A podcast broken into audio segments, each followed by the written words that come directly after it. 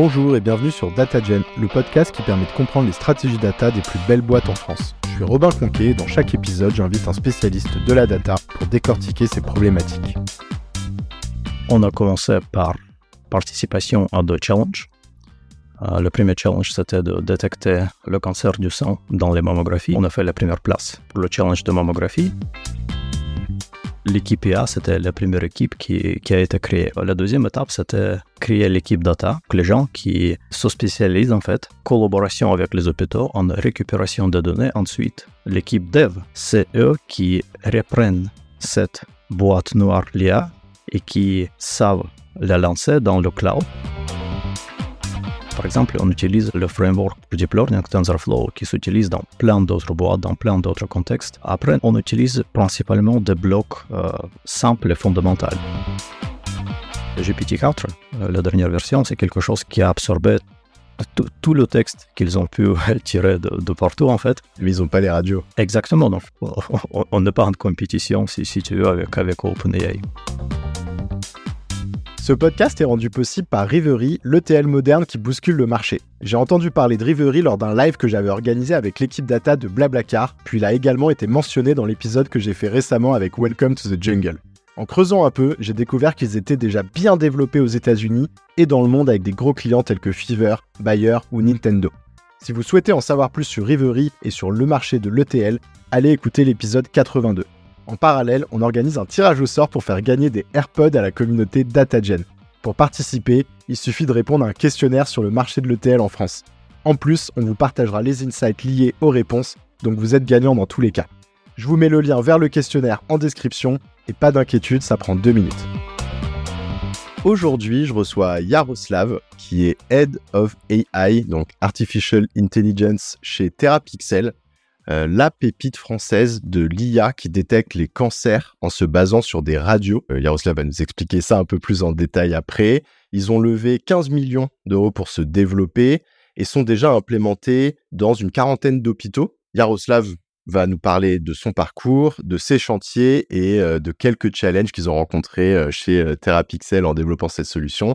Hello Yaroslav, ça va? Ça va bien et toi? Super. Bah écoute, je suis ravi de te recevoir. En plus, euh, c'est un épisode qui est un petit peu différent de ce que je fais d'habitude. C'est vrai que j'ai beaucoup de gens qui viennent de départements data où euh, la data n'est pas toujours cœur business ou où, elle peut l'être un peu, mais voilà, le produit c'est pas un algo euh, à proprement parler à chaque fois. Et donc je suis ravi de faire cet épisode avec toi pour en apprendre un peu plus sur comment on s'organise dans ce type de boîte. Est-ce que tu peux nous en dire un peu plus sur TerraPixel pour commencer, s'il te plaît? TerraPixel, c'est une société française euh, qui a été fondée en 2013 par euh, deux anciens chercheurs d'INRIA. C'est une société qui se spécialise en images médicales. Le premier produit, c'était un outil de visualisation pour les chirurgiens qui doivent rester stériles dans les salles d'opération. Euh, le premier produit, c'était juste un outil de visualisation. Euh, ensuite, euh, les deux cofondateurs ont vu le potentiel de ces nouvelles méthodes d'IA, surtout en application pour, euh, pour la radiologie. C'est comme ça qu'ils ont décidé d'ouvrir cette branche de recherche, et moi j'étais la première personne embauchée pour cette branche. On a commencé par participation à deux challenges. le premier challenge, c'était de détecter le cancer du sang dans les mammographies, et le deuxième, c'était sur le cancer des poumons. On a fait une bonne solution pour les deux. On a fait la première place pour le challenge de mammographie, et on a fait la cinquième place sur le cancer du poumon. Finalement, on a décidé de concentrer nos, ressources sur l'analyse de mammographie et sortir un vrai produit. Donc c'était un peu un point de pivot pour la société. Et peut-être avant qu'on rentre un peu plus dans le détail de TerraPixel, est-ce que tu peux nous expliquer toi comment tu t'es retrouvé euh, Head of AI euh, au sein de TerraPixel, peut-être en, reprenant même un peu à la base quel est ton parcours? J'ai reçu ma licence à Moscou je suis d'origine russe. Ensuite, j'ai continué mes études à l'école polytechnique. J'ai fait mon premier stage en imagerie médicale à Siemens. C'était à Princeton, aux US. Je travaillais dans un groupe de chercheurs brillants. Je pense que c'était plus ou moins à ce moment que je me suis dit je voudrais faire quelque chose où je pourrais appliquer euh, à la fois mes connaissances fondamentales et mes acquis pratiques pour résoudre un problème euh, qui est important, donc travailler dans la santé. Ensuite, après, j'ai fait MVA, mathématiques vision apprentissage. C'est un euh, master assez, assez connu ici, ici en France, à Paris. Pendant, cette, euh, pendant ce programme, j'ai appris les méthodes euh, de deep learning. J'étais vraiment fasciné par les avancées en IA. Et donc, je voulais absolument appliquer cela en imagerie médicale. J'ai fait mon stage de fin d'études à Philips Healthcare. C'était sur Rennes, voilà, pas loin de Paris. Ensuite, après ce stage, j'ai été embauché par Therapixel. C'était donc euh, mon premier emploi. Et je pense que j'ai rassemblé vraiment suffisamment de, connaissances et d'acquis pour, pour créer une bonne solution pour ce challenge. J'ai été embauché donc en 2016. Les six ou les sept premiers mois, c'était, que ce challenge. Ensuite, les trois prochaines années, donc jusqu'à 2019, on était en train de, d'embaucher des gens. Donc, on a, on a créé d'abord l'équipe IA. Donc, je participais à, aux sélections et à l'embauche de, des candidats. Je rebondis une seconde sur le produit, parce qu'on est passé un petit peu vite dessus. Grosso modo, comment ça fonctionne? Tu vois, restons assez simple. Quand tu dis vous êtes implémenté dans les hôpitaux, ça veut dire que c'est euh, directement euh, raccroché à des outils qui sont utilisés dans les hôpitaux et euh, tu fais passer une photo d'une radio dans l'IA et, ça te sort tout simplement la recommandation ou le diagnostic de l'intelligence artificielle. Et ensuite, les radiologues vont analyser ça pour prendre des décisions. Ou. D'abord sur le problème lui-même. Donc le problème lui-même, c'est de l'analyse de textures très fines. Les images médicales, en tout cas les mammographies, c'est quelque chose qui a une très haute résolution, par exemple 3000 sur 4000 de pixels. Il faut cette résolution parce que ce que font les radiologues, ils sont en train d'analyser des centaines et des centaines d'images par jour. C'est un travail qui qui est très dur en fait. Il y a pas mal d'erreurs de fatigue. Le but, c'est de trouver des signes dans le cancer. Je peux dire que au début, quand j'ai vu pour la première fois ces images, c'était c'était incompréhensible. C'était incompréhensible dans le sens que on te dit c'est une image positive, il y a un cancer qui se développe là. Tu regardes, tu penses que c'est peut-être ce, ce gros truc. Et en fait, non, pas du tout. Ce gros truc, ça peut être juste la glande qui est tout à fait normale. Et le vrai problème, c'est un truc complètement minuscule, juste quelques points de ce qu'on appelle de calcification dans les tissus et c'est ça qui est, qui, est, le problème. Si tu veux, les radiologues doivent apprendre quelque chose comme un, euh, un nouveau vocabulaire visuel. Donc en gros, et si tu ne connais pas ce vocabulaire visuel, tu es, tu es aveugle en fait dans ce domaine. Tu regardes les images et tu ne comprends pas ce qui se passe. Ce, qui ce que j'ai trouvé encore plus étonnant, c'est que euh, les réseaux de neurones assez vite. On se surpassait moi, mais ça, c'est normal.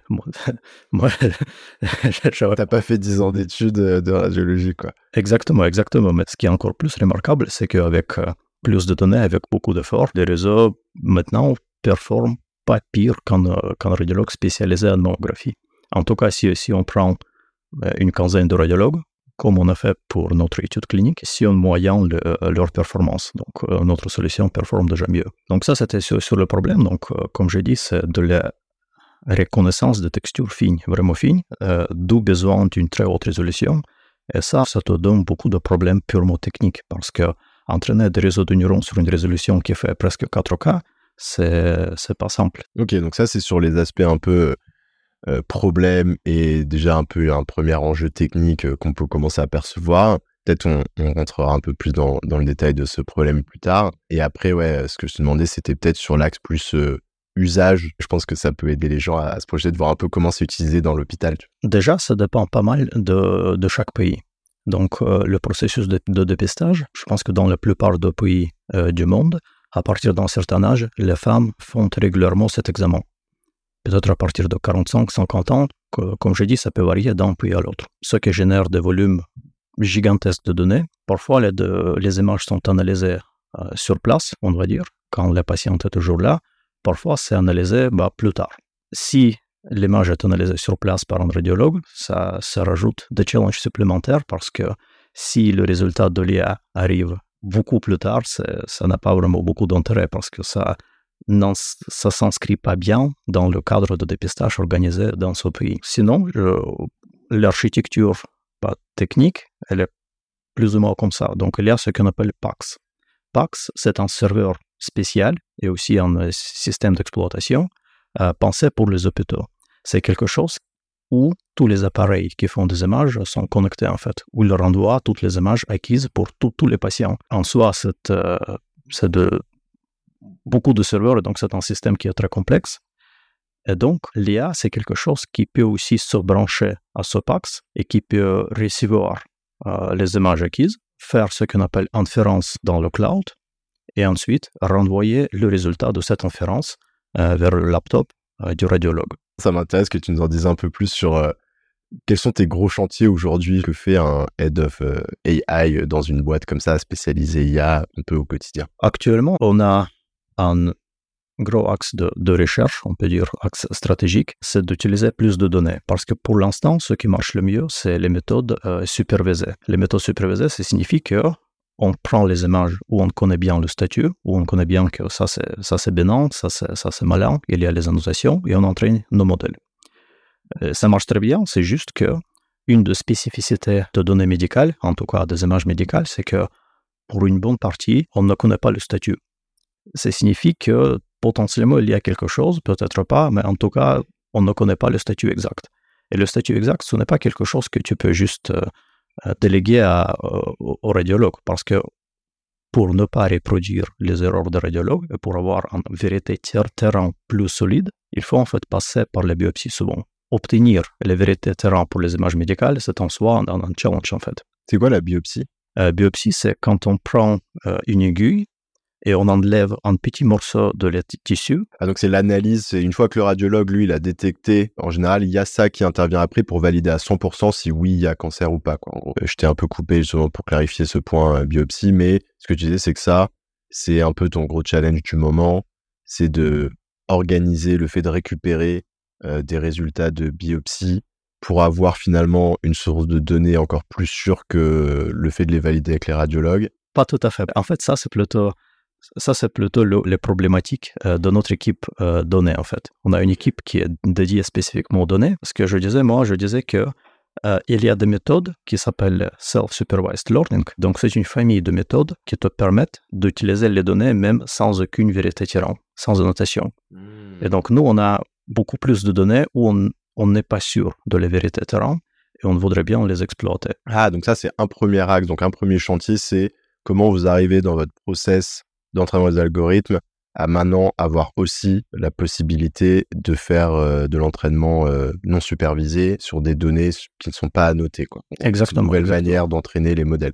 Et donc ça, c'est un, premier chantier. Ensuite, il y, a, quoi d'autre sur, quoi, sur lequel tu travailles? Donc, il y a déjà, je veux dire, des extensions, parce qu'il y a quelque chose qu'on peut appeler le tronc commun, euh, le modèle de base, peut essayer de résoudre quelques problèmes auxiliaires, parce que au début, on était concentré sur le problème qui est un peu le, cœur du problème, c'est trouver des, lésions de texture très fines qui sont potentiellement malignes. Mais si on veut vraiment partiellement automatiser et améliorer le processus de dépistage, il faut aussi résoudre quelques problèmes qui sont plus simples, qui sont auxiliaires, mais qui sont quand même nécessaires. Par exemple, prédire la densité du sang, euh, caractériser des lésions pour que le radiologue puisse juste dire que, voilà, donc cette description de texte, je, je clique juste OK, c'est bon. Il y a d'autres extensions, comme par exemple imiter certaines techniques utilisées par les radiologues.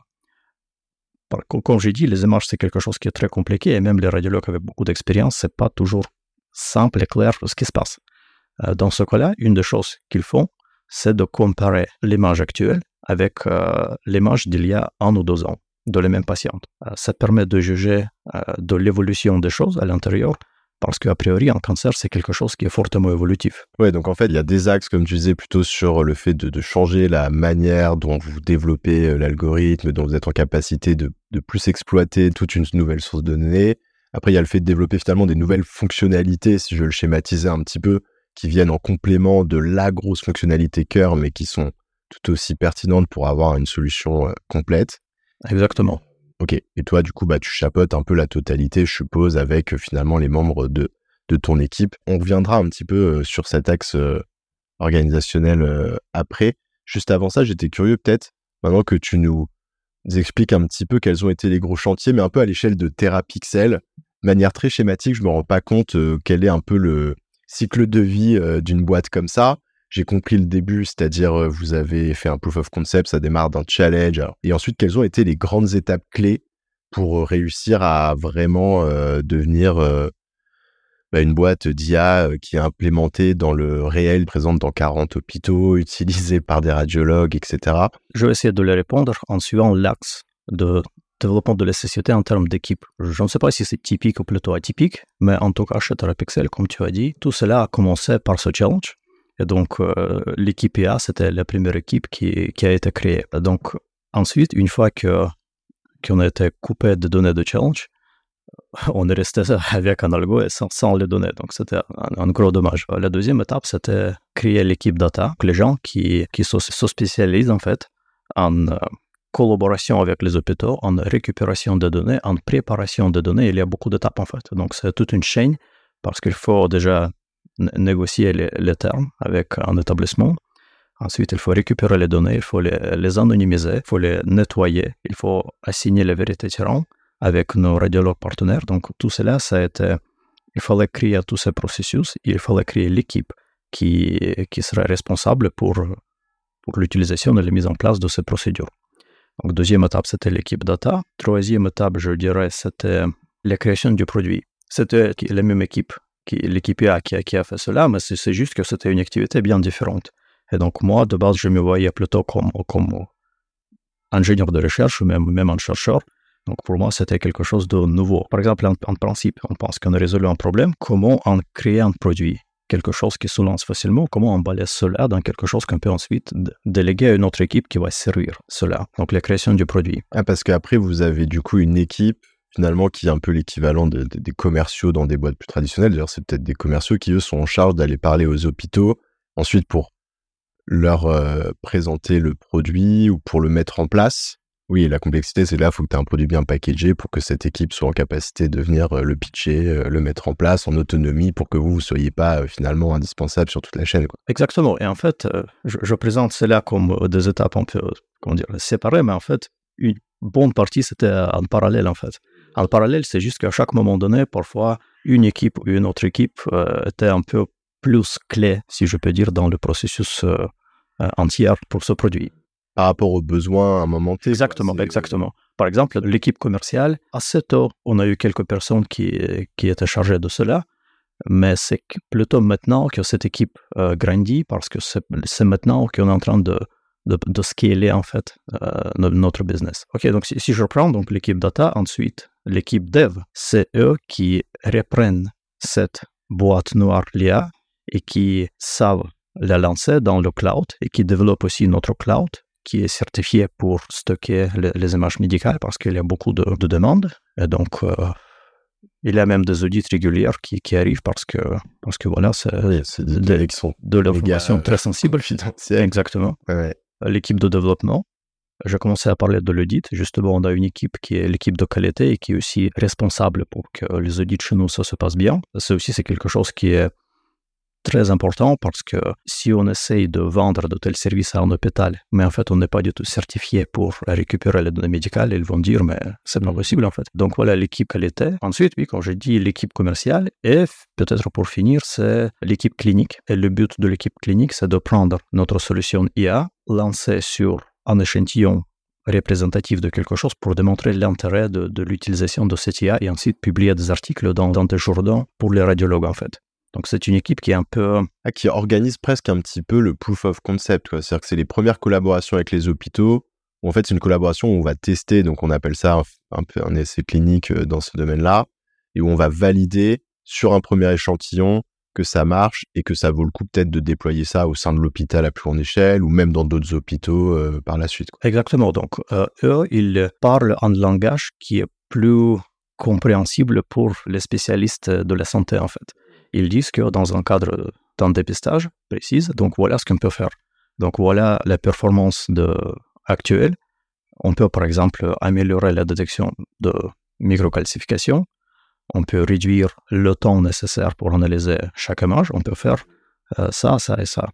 Et donc c'est quelque chose qui est très important parce qu'en fait, les professionnels de la santé, ils parlent un autre langage Oui. et ils vont pas comprendre les mêmes arguments que les data scientists. Donc voilà, c'est, si tu veux, c'est adresser les bons gens avec un bon langage, avec euh, les études qui suivent un peu les standards de l'industrie et pas l'industrie data science, l'industrie de, de, la, de la santé, de la radiologie. Oui, bien sûr. C'est le but de Ok, donc super intéressant. Ça, ça nous permet vraiment d'avoir une vision un peu plus globale sur euh, les, les, les équipes et bon, peu importe qu'on ait été exhaustif ou pas, mais déjà ça donne un, un, un bon aperçu. Et si on revient sur l'équipe vraiment euh, IA un peu plus spécifiquement, aujourd'hui euh, vous êtes combien euh, au sein de l'équipe IA pour qu'on se rende compte à peu près de, du nombre d'ingénieurs qu'il faut pour sortir une, un produit comme ça On essaie assez longtemps.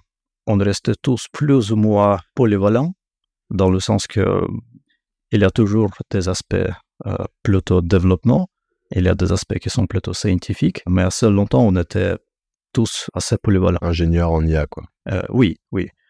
Là, je pense qu'on peut voir mieux euh, le processus de spécialisation de chacun. Il y a déjà certains qui se spécialisent plus en recherche, d'autres plus en euh, ce, qu'on appelle machine learning, ML dev engineering.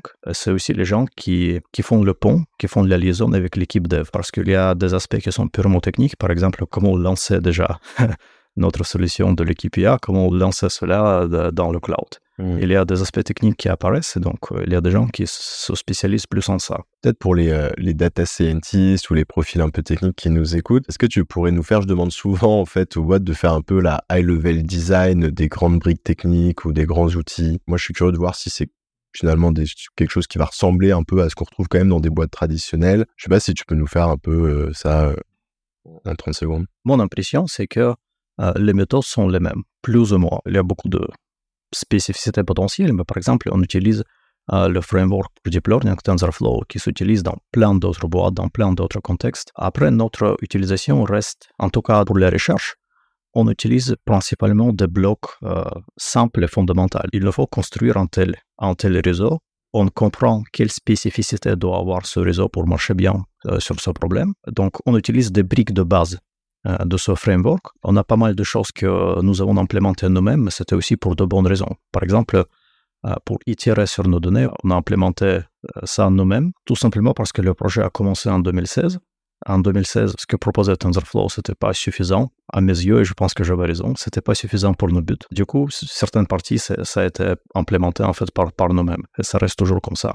L'avantage, c'est que si euh, framework change beaucoup, comme par exemple le passage de TensorFlow 1 à TensorFlow 2, c'était pas. Ils ont promis que ce serait straightforward, que ce serait très simple, et en fait, non, pas, du tout.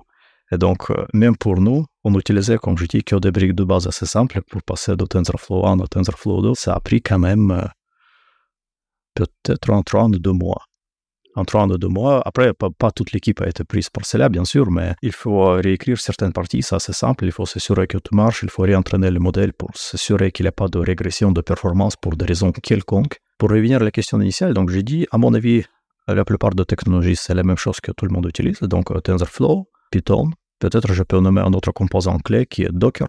Et Docker, c'est quelque chose qui te permet de fixer l'infrastructure, de, de formaliser toutes les dépendances que a ton produit, euh, emballer cela dans justement dans cette boîte qu'on ship, qu'on donne à, à l'équipe dev, c'est Docker, Docker Container. C'est quelque chose qu'on peut scaler facilement dans le cloud en utilisant d'autres technologies comme Kubernetes d'orchestration. Quel a été euh, ton plus gros challenge, toi, euh, sur ces sept ans Tu diras, je suppose qu'il y en a plusieurs, mais si tu devais en choisir un, et peut-être deux max.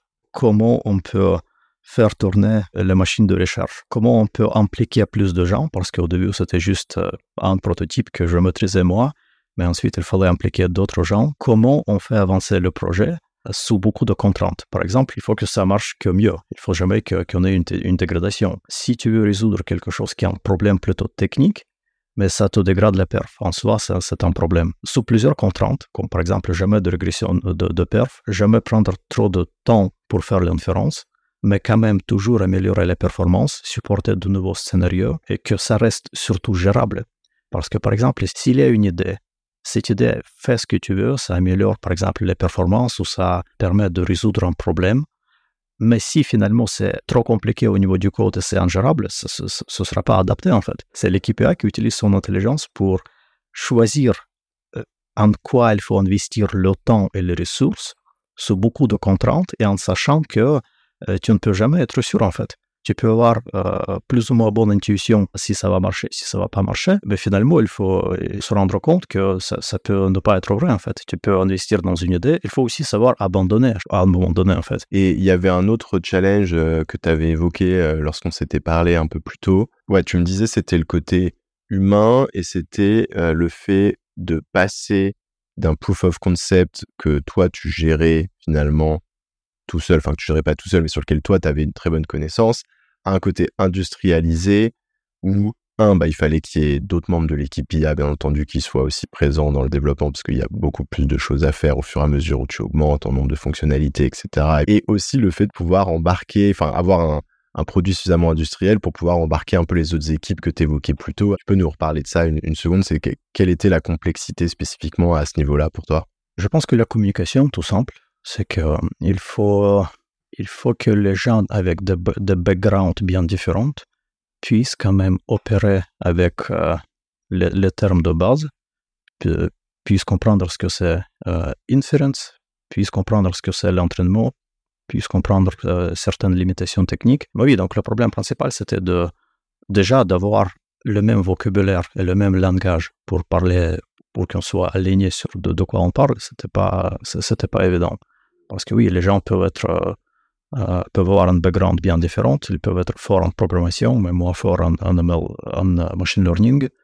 Ils peuvent euh, mieux connaître le domaine d'application ou autre chose. Mais voilà, donc c'était vraiment, à mon avis, c'est la communication en fait. Quelles sont les prochaines étapes pour TerraPixel ou en tout cas pour l'équipe IA de TerraPixel? Scaler notre business, bien sûr, bien sûr. Donc réussir à être dans, je sais pas, 100 hôpitaux euh, bientôt, ou 1000, ou etc. Oui, oui, oui, oui, je pense. Je pense, je pense qu'on a, on a fait un très long chemin. On a créé un très bon produit. J'ai reçu des signaux que, en fait, notre produit, il fait l'état de l'art, en fait. Il fait l'état de l'art. En fait, c'est aussi un des problèmes de, notre domaine, c'est que, objectivement dire euh, qui, qui fournit les meilleures solutions, c'est pas évident parce qu'il n'y a pas de benchmark euh, public, en fait. Mais comme je dis, j'ai reçu quelques signaux comme quoi un hôpital a fait une, étude en interne en comparant plusieurs solutions d'IA et, la nôtre était, la meilleure. Donc oui, euh, ce qui est notre business, automatiser partiellement le processus de dépistage, parce que pour l'instant, formellement, ça reste un assistant au radiologue. Et donc, euh, nous, on pense que on peut automatiser pas tout, mais la majorité de cas qui sont négatifs en fait. Parce que heureusement, le pourcentage de cas positifs, si on dépiste, euh, si on prend si on prend un pays, euh, le pourcentage de, euh, de patients positifs, ce sera peut-être 0,5%. Donc, c'est pas beaucoup. On pense qu'avec l'IA encore plus robuste, encore plus fort, peut-être avec l'IA déjà existante, en fait. En tout cas, c'est mon avis. C'est juste que il faut persuader beaucoup de gens que ça marche aussi bien que qu'on le promet. Mais sinon, je pense que le futur, c'est dans euh, l'automatisation partielle de ce processus, ce qui va sauver beaucoup, beaucoup, beaucoup de temps pour les radiologues. Les radiologues pourrait tout simplement se concentrer sur les cas vraiment pathologiques parce que bah, il y a du travail, c'est clair, c'est gagnant-gagnant à mon avis. Super intéressant. Et ça me fait penser, euh, je suis curieux d'avoir ton avis justement là sur l'arrivée des LLM. Alors maintenant, tu as l'impression que tu entends parler tous les quatre matins de, bah, de plein de business qui étaient en train de développer des IA qui peuvent se retrouver complètement disruptés. Et je pense que c'est le cas pour beaucoup. Vous, en revanche, comment vous le percevez? J'ai l'impression que, en revanche, sur des cas très spécifiques comme ça, où il y a eu un énorme travail justement au-delà du travail technique, où je pense que bah, déjà, ça fait sept ans que vous êtes dessus, donc il y a quand même un énorme taf technique qui a été fait. Il y a une spécificité liée à la donnée en elle-même et au fait que ce soit une donnée confidentielle. Et ChatGPT ou OpenAI ne euh, pourra pas du jour au lendemain aller bah, convaincre les hôpitaux de leur donner. Enfin, il faudra qu'ils repassent par, par tout ce process-là, même si il se trouve que techniquement, ils arrivaient à recréer une solution qui soit assez efficace est-ce, que c'est quand même quelque chose que vous surveillez? Est-ce qu'il y a des possibilités de risque, même pour des pépites qui sont très spécialisées comme vous, ou a priori non? Très bonne question. Donc, déjà, à mon avis, la famille GPT, c'est une vraie percée scientifique, c'est quelque chose qui, mérite l'attention que, que, ça a reçu. Ça s'approche aussi de ce concept de AGI. Pour moi, c'est en tout cas, pour moi, c'est notre meilleur shot que l'humanité a vers euh, ce concept Artificial General Intelligence mmh. et aussi Meta Learning. Donc, a priori, quelque chose qui a été entraîné sur des énormes volumes de texte, mais qui démontre des capacités émergentes qui te permettent de très facilement réorienter ce modèle pour résoudre plein d'applications, en fait. C'est ça l'idée. L'idée, c'est que tu as quelque chose de général et le produit final, c'est le résultat de travail, de fonctionnement de, de ce AGI, en fait. Euh, par contre, pour notre domaine, en tout cas dans le court terme, je pense qu'on n'est pas sans données, on peut, on peut toujours rien faire. GPT-4, euh, la dernière version, c'est quelque chose qui, qui a absorbé tout le texte qu'ils ont pu tirer de, partout, en fait. Mais ils n'ont pas les radios. Exactement. Donc, pour analyser les, les, mammographies, il faut les mammographies. Et donc, ça, c'est une contrainte que je trouve, en tout cas, actuellement fondamentale. Et donc, pour l'instant, on n'est pas en compétition, si, tu veux, avec, OpenAI. Mais par contre, à mon avis, beaucoup de sociétés qui sont spécialisées d'une façon ou d'une autre en analyse et en traitement de texte, on peut penser par exemple aux sociétés qui, créent des de, moteurs de recherche pour les lois, par exemple tout ce qui concerne des données publiques ou facilement récupérables, en fait, euh, sont à risque parce que leur seul avantage compétitif, c'était un élément technique. Ils ont tellement fait une avancée euh, technique euh, dans le fait de réussir à, créer ces modèles-là que, hum, ouais, que c'est dangereux. Mais c'est intéressant de voir qu'en fait, les villes qui sont les plus protégées, c'est celles qui sont sur une barrière à l'entrée qui est liée à la donnée dont ils ont besoin pour le modèle plus que à l'avancée technologique en, tant que telle, quoi. Ça, je trouve ça assez intéressant. Écoute, Yaroslav, on arrive sur les dernières questions. Tu voulais rajouter un point? Oui, oui, en fait, je voulais juste euh, un peu ajouter une petite nuance. C'est que juste le fait que ces modèles sont si gros, c'est en soi un problème. Euh, ça signifie que potentiellement ce modèle serait capable de faire une tâche plus précise et plus petite, mais juste fine-tuner un tel monstre, ce n'est pas si simple en fait. Euh, potentiellement, ça peut aussi créer d'autres problèmes, comment les servir. Donc même si tu as réussi à modifier un peu un GPT-4 pour euh, créer un moteur de recherche spécifique, je ne sais pas, pour les textes euh, de loi ou pour les textes médicaux, juste le servir, ça peut être un problème. Euh, disons que c'est l'incertitude que tout le monde a, en fait, parce que d'un côté, ce que je dis, je pense, c'est vrai, en tout cas, là, maintenant, on sait que ce sont des géants, ce modèle, en fait. mais par contre, je suis sûr qu'il y a déjà des équipes qui travaillent sur la compactisation pour réduire la taille de ce modèle, pour les servir plus facilement. Après, une percée scientifique n'est jamais garantie, c'est ça le souci. Donc peut-être on arriverait dans un, deux ans pour euh, faire des modèles plus petits avec les mêmes euh, capacités. Et dans ce cas-là, ça débloque euh, plein d'applications et potentiellement ça, ça, tue beaucoup de petites sociétés. Ou peut-être non, peut-être cette contrainte est plus fondamentale qu'on y pense maintenant. Peut-être il faut, pour avoir un comportement tellement intelligent qu'on peut observer chez GPT-4, peut-être il faut inévitablement beaucoup, beaucoup de paramètres et énormément aussi de puissance de calcul. C'est, à mon avis, c'est pas possible de dire maintenant. Bah, écoute, Yaroslav, on arrive sur les dernières questions. Est-ce que tu as une recommandation de contenu à partager à nos auditeurs? Je peux recommander un livre. Ce n'est pas un livre technique, c'est plutôt un livre sur management. Euh, ça s'appelle Autobiography par euh, Lee Iacocca. C'est un euh, ancien CEO de Ford et de Chrysler c'est très intéressant à lire. Je pense que ça m'a pas mal appris sur ce que c'est déjà le processus de, de, management. Aussi intéressant, c'est que euh, lui, il insiste qu'il n'est pas de manager universel. Il dit que je peux être à la tête de Ford ou de Chrysler, mais c'est parce que je connais le domaine. Ça aussi, c'est quelque chose qui m'a impressionné. Il était assez honnête sur, euh, sur, ça. Sur ses capacités. De façon générale, il, il te donne un overview très intéressant de l'industrie des voitures, en fait. Et tu comprends que ce que c'est R&D. Et donc, tu comprends ce que R&D, c'est aussi comme, comme un métaprocessus, quoi, qui, où il faut investir vers certains axes. Peut-être ça va pas marcher, c'est aussi normal. Peut-être il y aura des percées dans d'autres axes. Et comment, finalement, avec tout cela, avec toutes les incertitudes, tu arrives quand même à créer des produits qui se vendent? Qu'est-ce que tu aimes dans la data et dans l'IA Je pense que ce que, ce que j'aime dans l'IA, c'est que c'est un mélange mystérieux entre les concepts presque philosophiques et de très haut niveau comme euh, l'intelligence, même, même la conscience, mais aussi de concepts très appliqués, parce que là, c'est quelque chose qui tourne sur les machines les plus puissantes du monde. Donc pour moi, l'IA, c'est un peu un point de convergence entre plusieurs choses que je trouve euh, fascinant. À mon avis, ça, ça transcende notre compréhension de l'univers, en fait, parce que nous, on a notre perception de notre conscience, est-ce que c'est quelque chose qui est universel? Est-ce qu'on peut aller suffisamment loin en création, en création de, de, machines avec la même conscience que l'homme? On, ne connaît pas la réponse à cette question. Qu'est-ce qui t'a le plus fait progresser? La nécessité et l'expérience individuelle. Quand tu es motivé de faire quelque chose, et tu fais, tu, tu commences à faire tout simplement. Je, le meilleur conseil, en fait, que j'ai reçu, c'était Get your hands dirty. Ça signifie que bah, peu, importe, donc tu ne vas pas casser le monde, juste essaye de faire quelque chose. Modifie le texte euh, dans le programme, regarde le résultat, modifie encore. Donc il y a assez peu de choses en qualité d'apprentissage que l'expérience individuelle, quelque chose que tu fais toi-même par tes mains.